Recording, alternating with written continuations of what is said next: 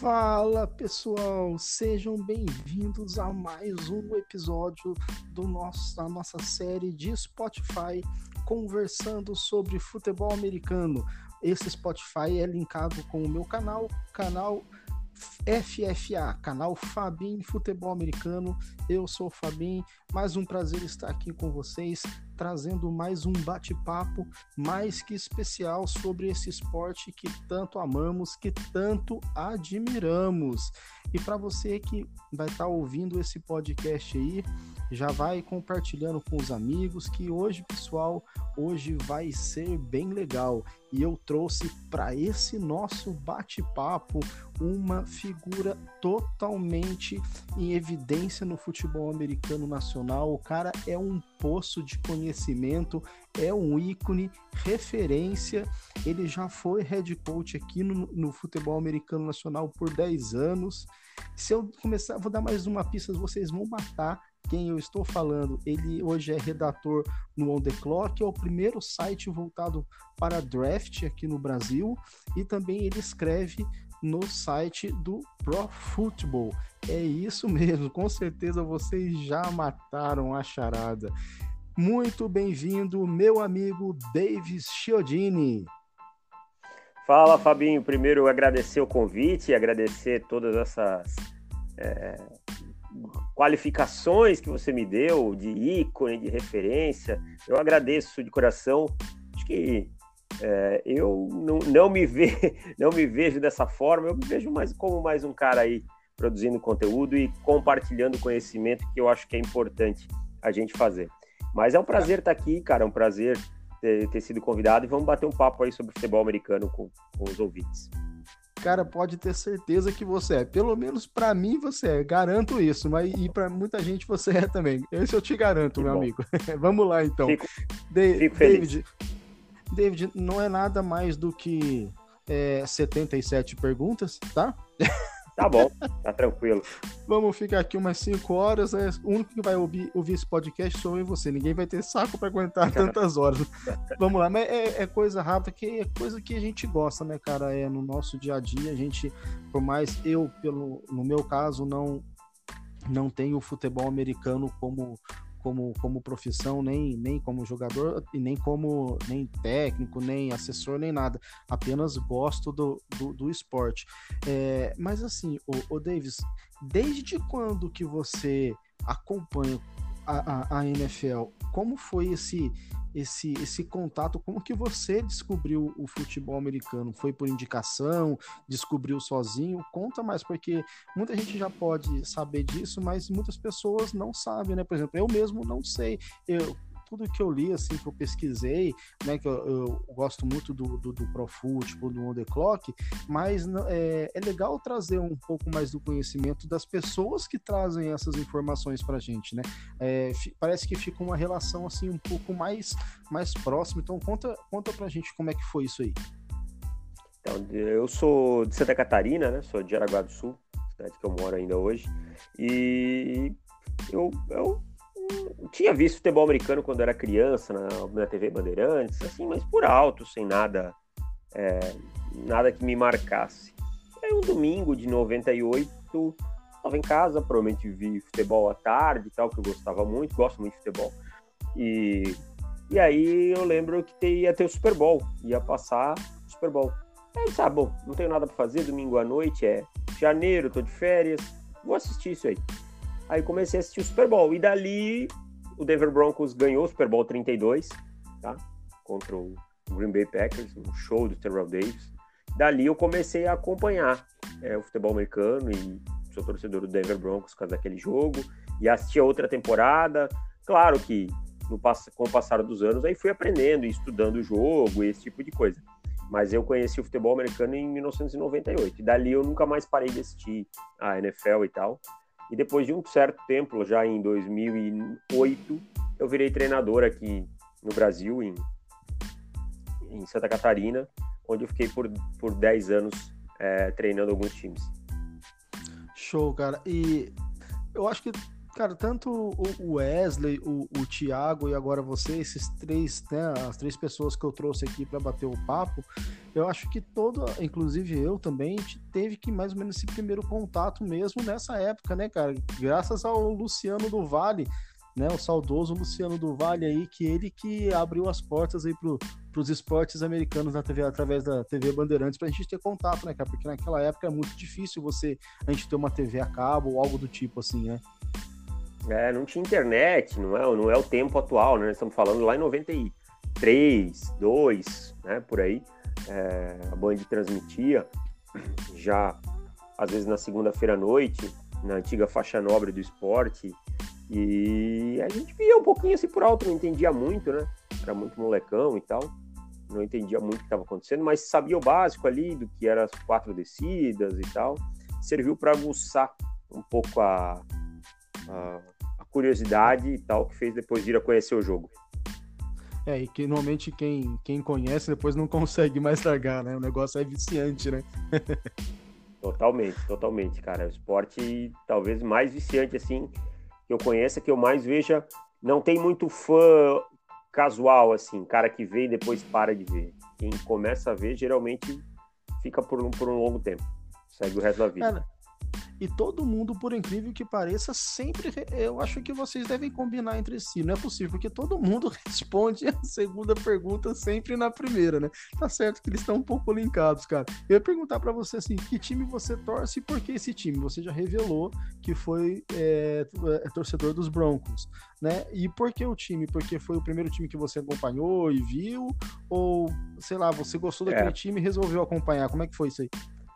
É, então, cara, o primeiro jogo que eu vi, que nem eu falei assim, que eu vi, tentando entender, tentando acompanhar, foi esse Super Bowl 32, Broncos e Packers. Eu, na hora do jogo, no começo, não estava torcendo por, por ninguém, mas os Broncos eram meio underdogs naquele ano, né? Eram os Packers do, do Brett Favre. E os Broncos venceram o John Elway. Aí eu fui entender que o John Elway já, tava, já tinha perdido três Super Bowls, que o Terrell Davis era um cara que ninguém esperava que fosse jogar na NFL e ele foi o MVP daquele Super Bowl e aí por diante. Então, por isso eu naquele momento o Denver Broncos ganhou uma simpatia para mim. E aí eu acompanhei toda outra temporada e o Denver Broncos foi campeão novamente, né? No, inclusive na última temporada do John Elway. Então ficou por aí. Ficou, ficou Denver Broncos por aí e tal. É... Assim, eu me considero um fã não hardcore, assim, eu não sofro muito por causa de futebol americano. Eu acho que isso passa hoje também por trabalhar com, com o esporte e tal.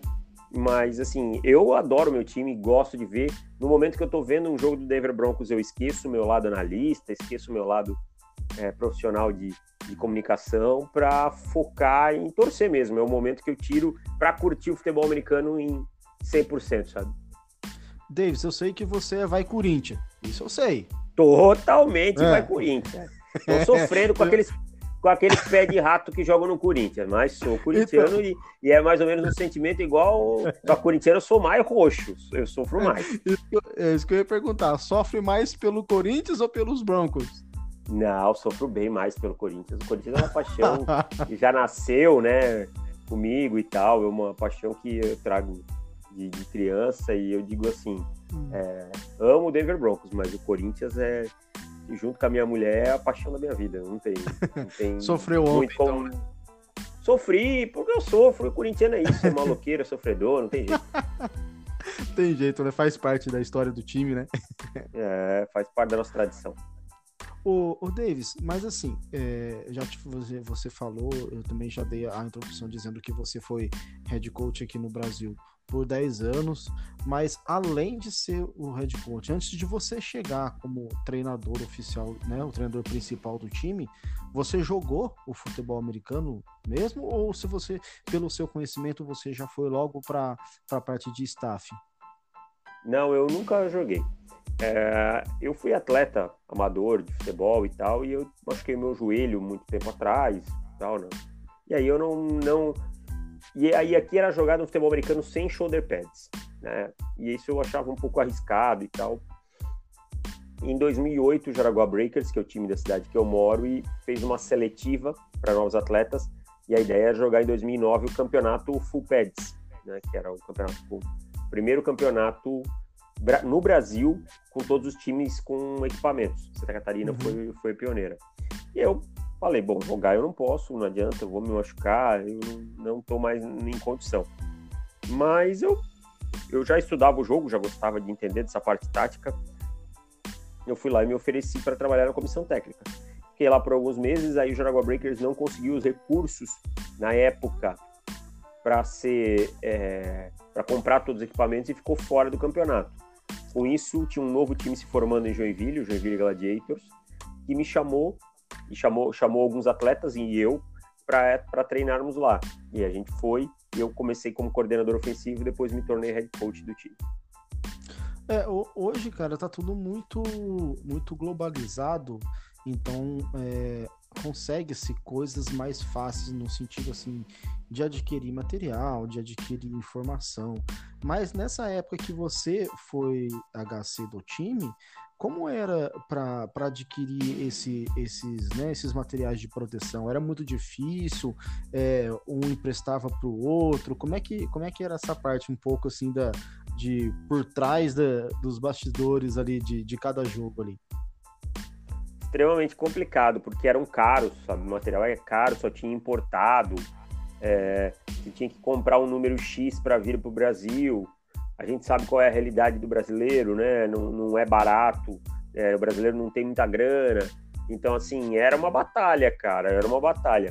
Eu lembro que em 2010 teve um torneio em Timbó chamado Torneio Bruiser Kickoff. A Bruiser era uma produtora, eu não sei se ainda existe, né? produzia uhum. shoulder pads aqui no Brasil, foi a primeira a produzir. E valia 11 shoulder pads. Era um torneio com regras especiais, era um tempo só de 15 minutos tal, tal, tal, com os oito times do estado. Era como se fosse um torneio início, na verdade, Sim. sabe? E então a gente foi campeão e aqueles 11 shoulder pads foi. E a gente, eu falei aquilo no vestiário, a gente tem que jogar por esses é, 11 shoulder pads, cara.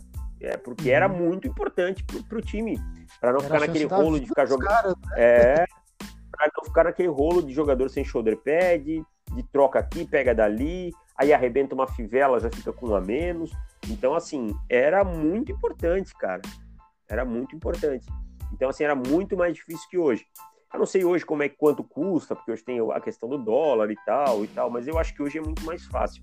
O capacete era extremamente caro, é, acho que é, é, é, muito caro até hoje e sim, tal, sim. mas se dava um jeitinho, se dava um jeitinho e a gente foi galgando. Hoje eu acho que, às vezes eu vejo o pessoal da FABR às vezes reclamar de algumas coisas que eu penso, se vocês tivessem passado pelo que a gente passou, se vocês tivessem pintado o campo e jogar no potreiro que a gente jogou, vocês não iam reclamar tanto. Mas é, faz parte da continuidade. É, hoje, em é, comparação a essa realidade que, que você enfrentou, né? Bem no começo, o pessoal de FABR tá no céu, né?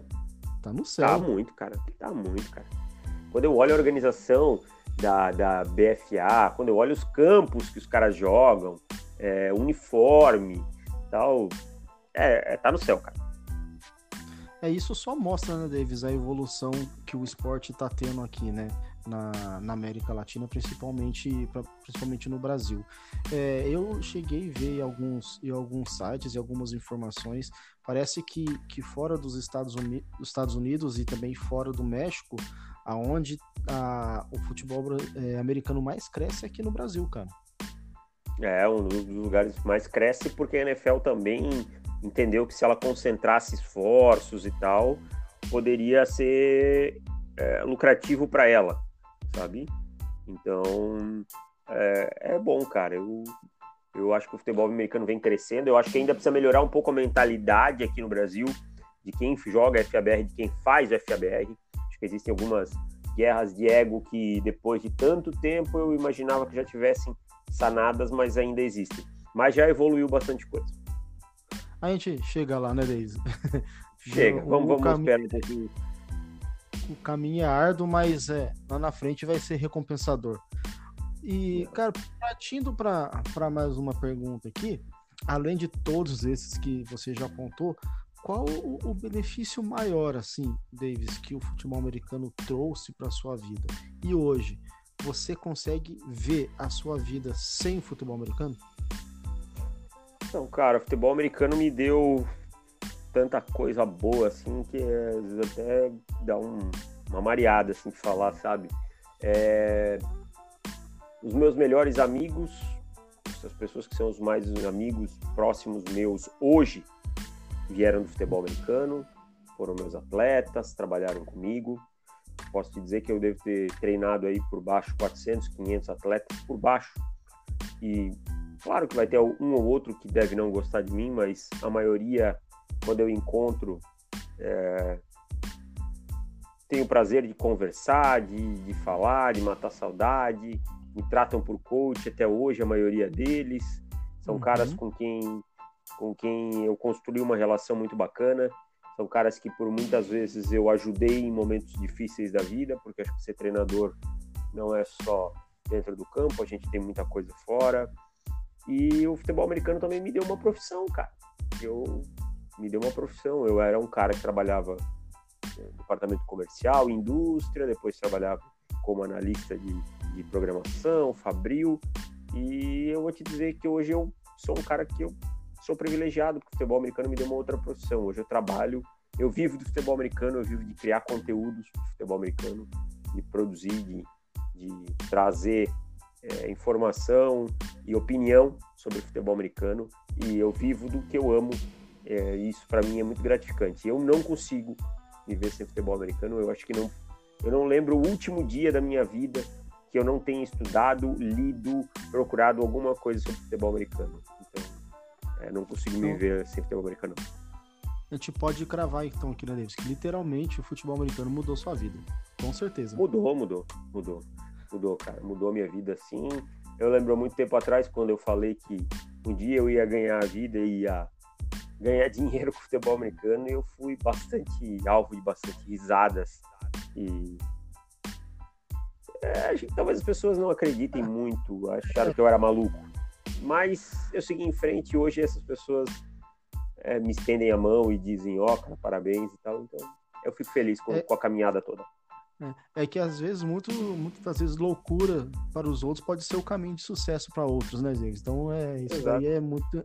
Então é de quem, de quem persiste, de quem corre atrás do que quer, né? Você fez sua escolha, correu atrás e está sendo feliz nela, com certeza.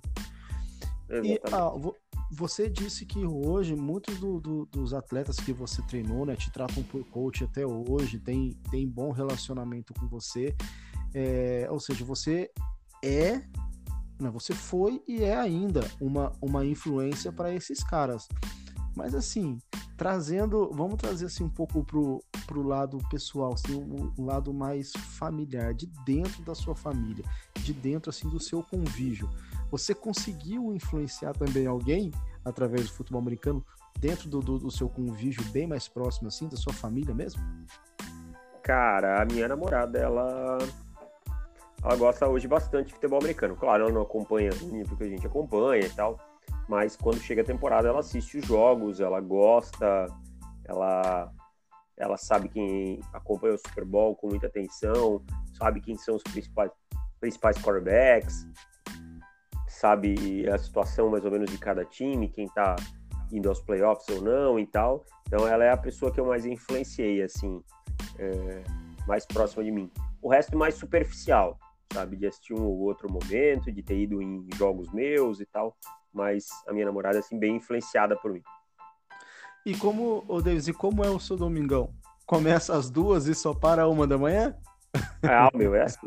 meu é assim. E aí no outro dia de manhã, no outro dia de manhã eu vou acordo, vou ver o que eu não consegui ver, porque à tarde já tem gravação e assim vai, já tem que escrever e assim vai. Eu digo que a minha vida social de setembro até abril, que é quando eu termino o draft, ela é escassa.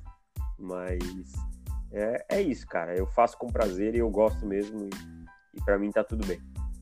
Porque pare, parece que não, né? Para quem ouve, já, já chega a informação assim toda toda mastigadinha, até no nível de detalhe que você traz que parabéns, é, é muito rico, né?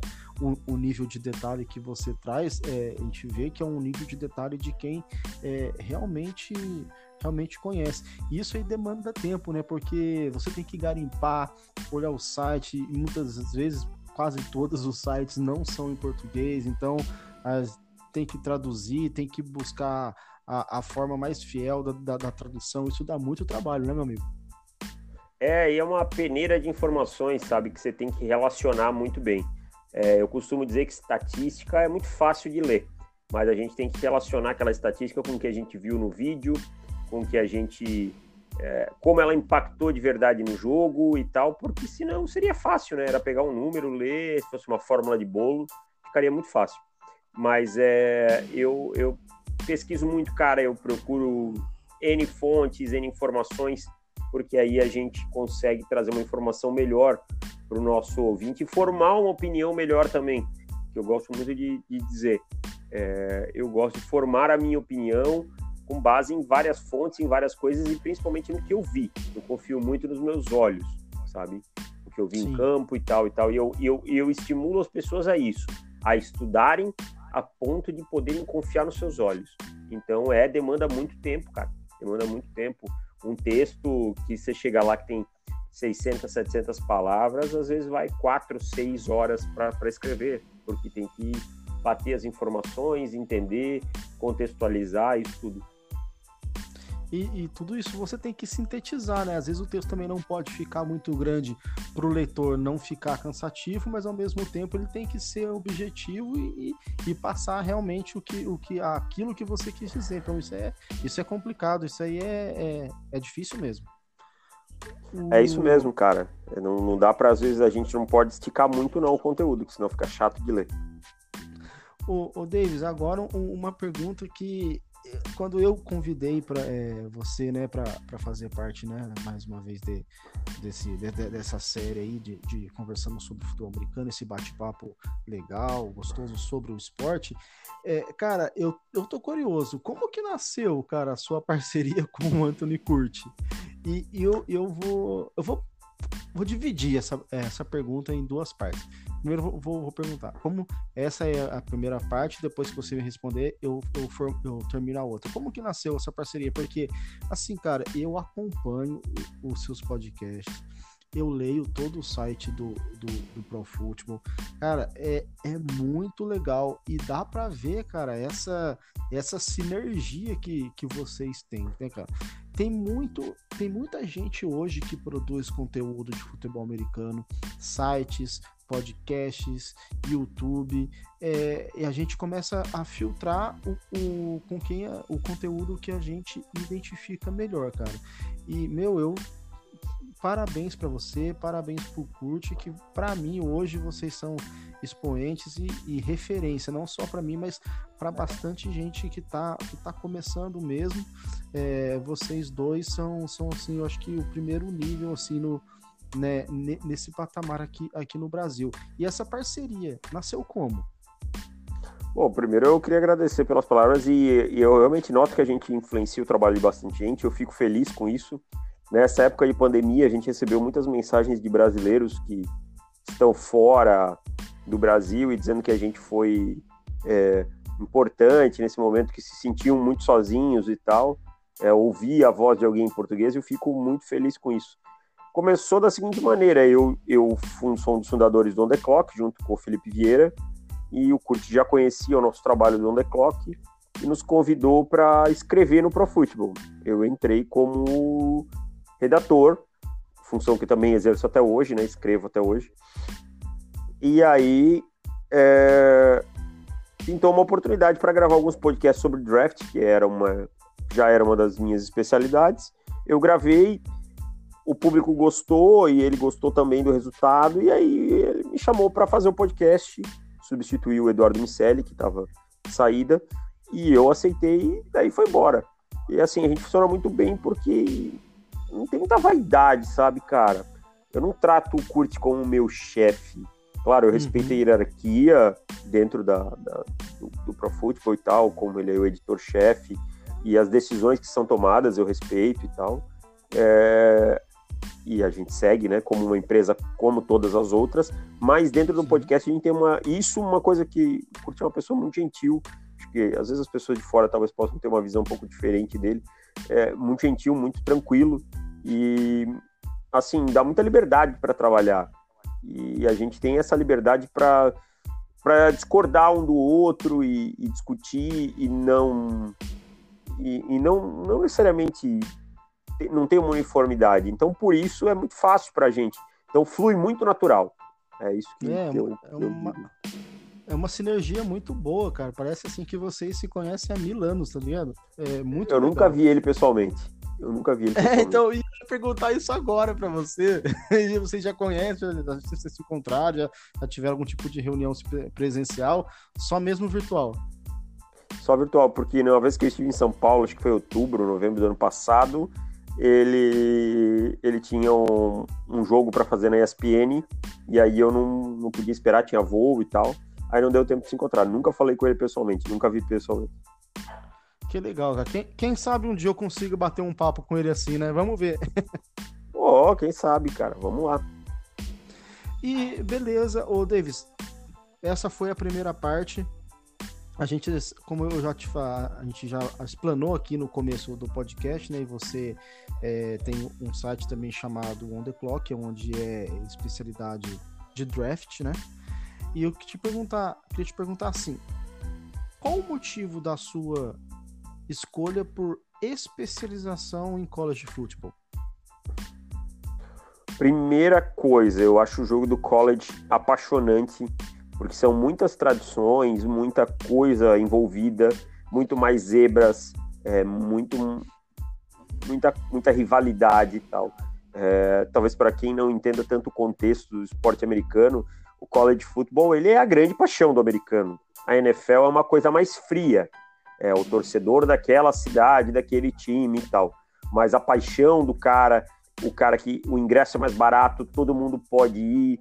É, é a universidade onde o cara estudou, onde a mãe dele estudou, onde o, irmão estudou. Então, aquela paixão, realmente, Ohio State detesta Penn State, Penn State detesta Ohio e aquilo vai. Então, isso me empolga muito. Eu acho muito empolgante. Segundo, porque eu acho que, assim, grandes times se constroem no draft. Isso historicamente a gente vê. Ah, Sim. claro, um ou outro free agent e tal, é importante, jogadores mais experientes, mas os grandes times se moldam no draft.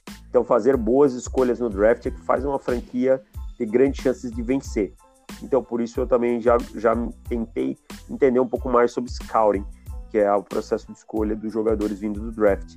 Então, foi, foi uma união de coisas. É, Uh, o jogo é muito mais parecido com o que a gente pratica no Brasil também, né? Claro que nível técnico é muito superior, mas o que a gente via no college era muito mais fácil de executar é, do, que, do que alguma coisa da NFL, então eu tinha que estudar para isso também. Então foi uma soma de fatores. E até essa parte que você falou da, da relação, acaba ficando uma relação meio que interpessoal também, porque a gente vê o próprio exemplo né, do, dos Raiders, né? Que, que saíram de Oakland agora. E uma, porque você não vai ver uma, uma universidade saindo de uma cidade indo para outra e gerando uma outra franquia, então por isso se torna essa, até essa rivalidade maior, né? Exatamente, é uma coisa é, mais próxima das pessoas, assim, é, elas estão no campus e aí vão para o jogo, e é o mesmo campus onde o pai estudou, é o mesmo campus onde o irmão estudou, é o mesmo campus onde ela já viu no ano passado é, Michigan ir lá e ganhar e os caras fincarem uma bandeira no meio do campus de, de Penn State, de Ohio e assim por diante, essas rivalidades, esse tipo de coisa. E, e cara, e qual time do college você torce? Eu torço para Florida, Florida Gators, cara. É, é, eu tenho um treinador que é o meu treinador predileto de todos os tempos, que é o, o Urban Meyer, sabe? Uhum. E o Urban é, foi treinador do, dos Gators na época do Tim Tebow e tal. Formou o ataque que criou a base do que eu estudei e que eu gost, sempre mais gostei, que é o spread offense, esse ataque que hoje toma conta da NFL também, que é abrir os recebedores, quarterbacks correndo com a bola, option, read option, é, run pass option. Então ali eu encantei por aquele time, eu não tinha time até aquela época, e ali eu comecei a torcer para os Gators por causa do Tim Tebow e do Urban Meyer. Show de bola, cara, muito legal, muito legal esse bate-papo mesmo. E assim, creio que tanto eu quanto as pessoas que vão ouvir esse podcast talvez não conhecesse né, esse, esse seu lado seu, essa, essas revelações, né, esse, esse bate-papo tá, tá dando uma visão bem legal de, de quem é o, o, o Dave Chiodini, a, a, o cara atrás do, da, da cadeira ali, atrás do, do computador que, que redige, que escreve. Muito legal mesmo, Davis. E assim, cara, que futuro que você vê pro, pro futebol americano aqui no Brasil? Você vê um futuro bem promissor já a curto, médio ou a longo prazo? Eu acho que o futebol americano, como esporte é praticado aqui no Brasil, tem um longo caminho pela frente. Eu acho que já evoluiu muito, já melhorou muito, mas existe uma carência de gestão e existe uma carência de investimento e que vai demorar porque não é um esporte ainda popular. Então, quem investe quer retorno. Tá? Isso o futebol americano vai demorar um pouco a oferecer. Mas eu acho Sim. que é uma caminhada longa e, e promissora. Agora, para quem consome esporte, quem consome esporte como NFL e college, por exemplo, aí não. Aí eu acho que aí já está muito melhor do que a gente tinha visto nos últimos anos. É, é uma coisa tá, tá bem avançado nesse ponto, assim. É, é, tá melhorando muito. Hoje a gente tem acesso a um Game Pass a um preço pelo menos razoável. A gente tem acesso a, a jogos na ESPN direto. A ESPN transmite, se não me engano, por domingo, quatro a cinco jogos, né? Nos seus canais. Aí tem mais os, os jogos de segunda-feira, tem mais os jogos de quinta. Se não tivermos temporada completa do college, pode ser que acabe pintando alguma coisa no sábado. Então, assim, hoje é muito mais fácil de acompanhar, entender. São N sites em português hoje criando conteúdo. É, a gente tem um site hoje como On The Clock, que não é querer faltar com a modéstia, mas é pioneiro falando só sobre draft em língua portuguesa. Então, assim, tá uhum, bem, tá bem legal para quem para quem quiser acompanhar, tá bem legal. Para o esporte, para o praticante, ainda acho que vai levar um tempinho até evoluir. Falando em praticante, que foi a sua última palavra, a gente sabe, cara, como, como no nosso soccer aqui, é, é muito jogado, né, pela, pela população mais carente, e os nossos melhores craques vêm, né, vêm da, da comunidade mesmo, vêm da, daqueles lugares que que carecem de, de alguma atenção do governo, enfim, de, de alguma coisa, de comunidades carentes. É, por que, que eu estou falando isso, cara? Você vê hoje é, uma pessoa, uma criança que queira a, ver um, um, amigo jogando ou ver falando sobre futebol americano, será que eles conseguem hoje jogar e pensar assim, não, eu vou, vou querer isso aqui, vou, vou levar isso para frente, eu vou, eu vou tentar jogar mais futebol americano, porque tem a questão do contato, tem a questão do choque, e eles não têm essa condição de, de comprar esse tal equipamento. Sabemos que tem a, moda, a modalidade do, do, flag também. Como é que você, Davis, é, enxerga isso daí, esse cenário hoje?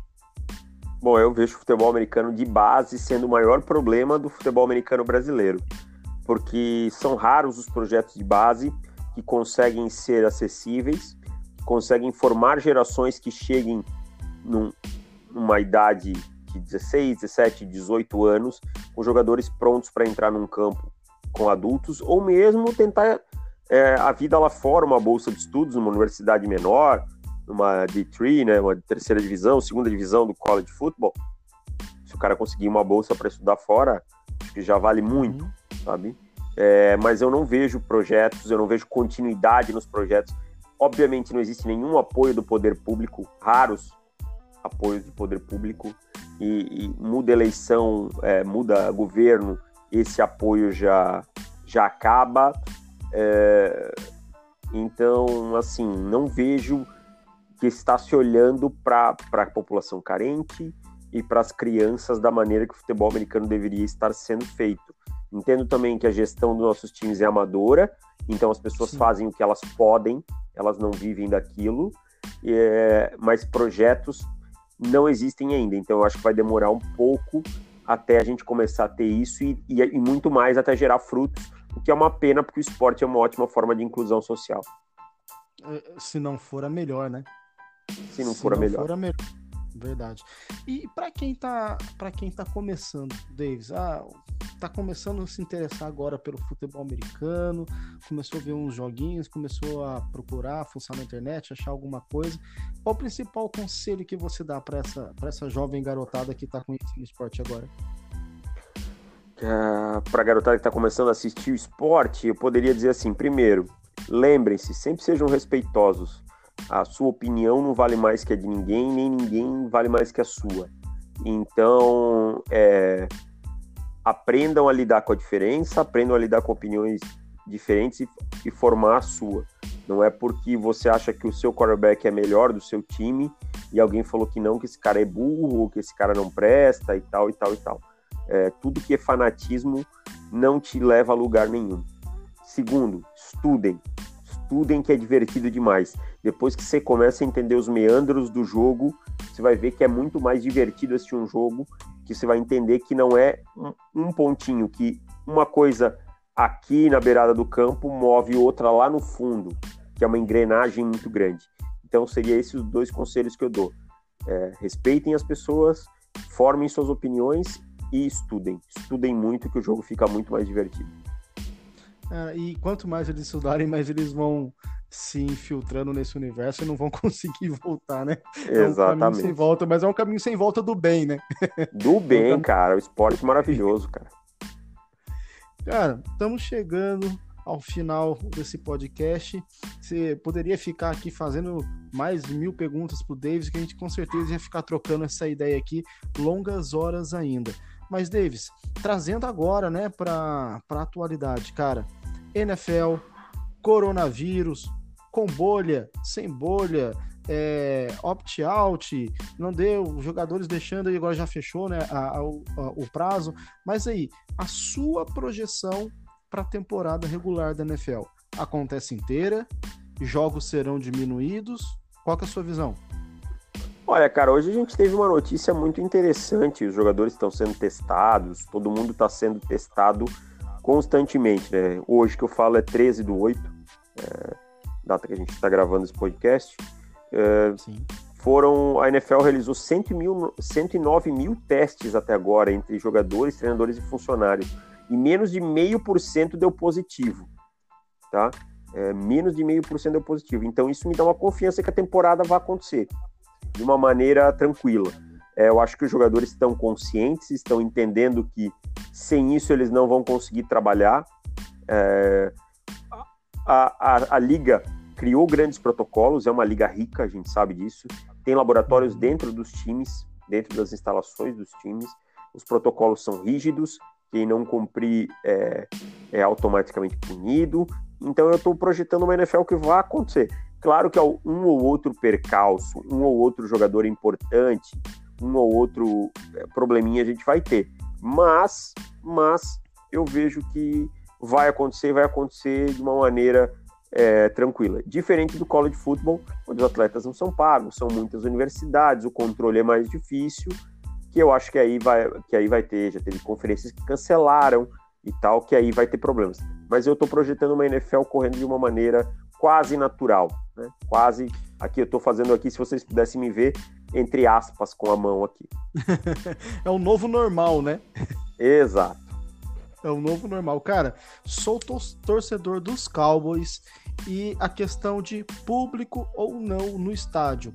New York Giants e New York Jets, MetLife Stadium não vai ter público. Jerry Jones garantiu que vai ter público no AT&T Stadium, cara. E aí?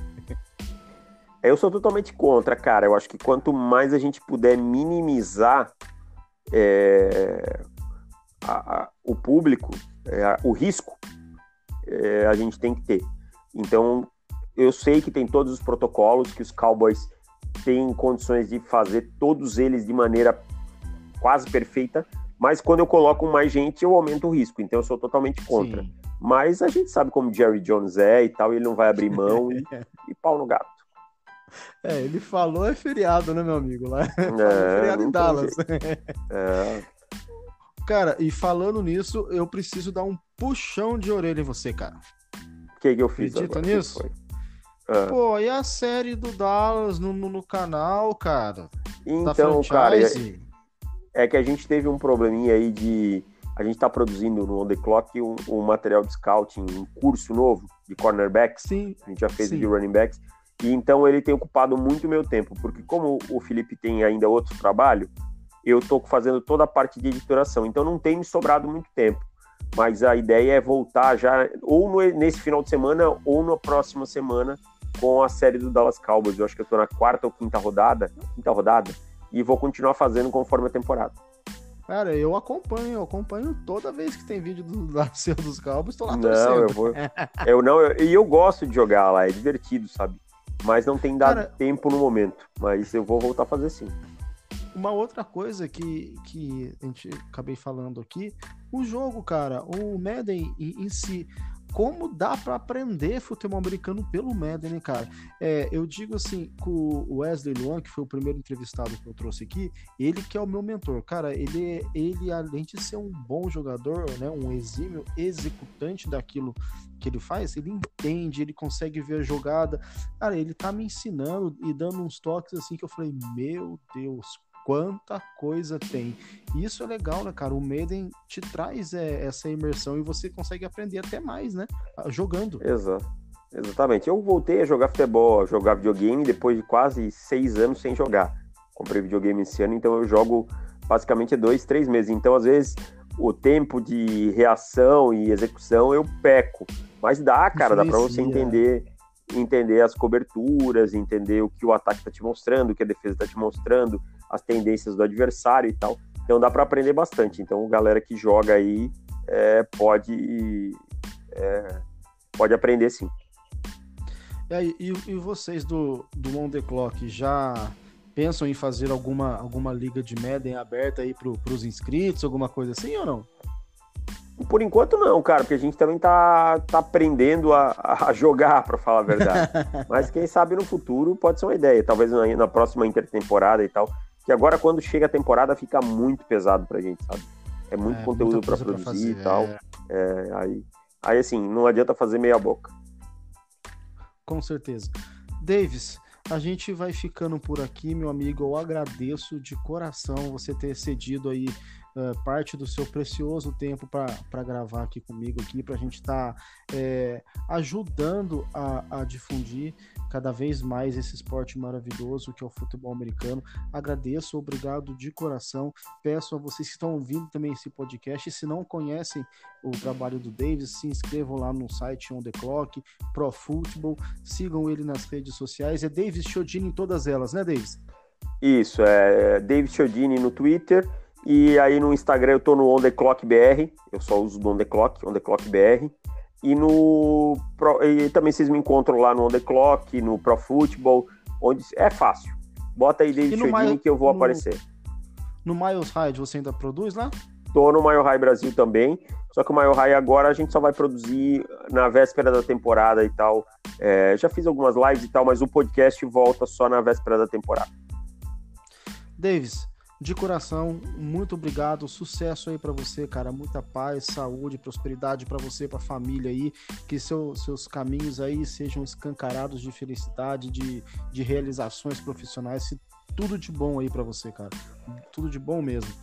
E pessoal, que vocês ainda não conhecem, se inscrevam lá. Tô um canal também no YouTube, canal FFA. No momento eu tô produzindo uma uma, um modo franchise com o Baltimore Ravens e vou classificar para o playoffs. É isso aí, galera. Estamos chegando para os playoffs. Bora! Vai ter... É, pra você ver, cara. Aos trancos e barrancos, mas tô chegando nada. Acho que eu tô com 12-3, hein? 12-3. Boa, aí sim, hein? Tamo indo bem. E é isso, pessoal. Tu, me sigam nas redes sociais. No Instagram é Fabin FA underline. No Twitter, Fabin underline FFA. Davis, uma boa noite, muito obrigado. Dê as suas considerações finais e vamos ficando por aqui, meu amigo. Cara, eu que agradeço o convite, prazer falar com você, um cara aí que sempre é, me acompanhou ali nas redes sociais, além de acompanhar o trabalho do Underclock do Pro Football, sempre muito gentil e tal. É muito bacana falar com o seu público, é, agradecer mais uma vez o espaço, e é isso. Daqui um mêsinho a NFL começa, vamos que vamos, um grande abraço e tchau! Valeu, galera, aquele abraço, fiquem com Deus e fui!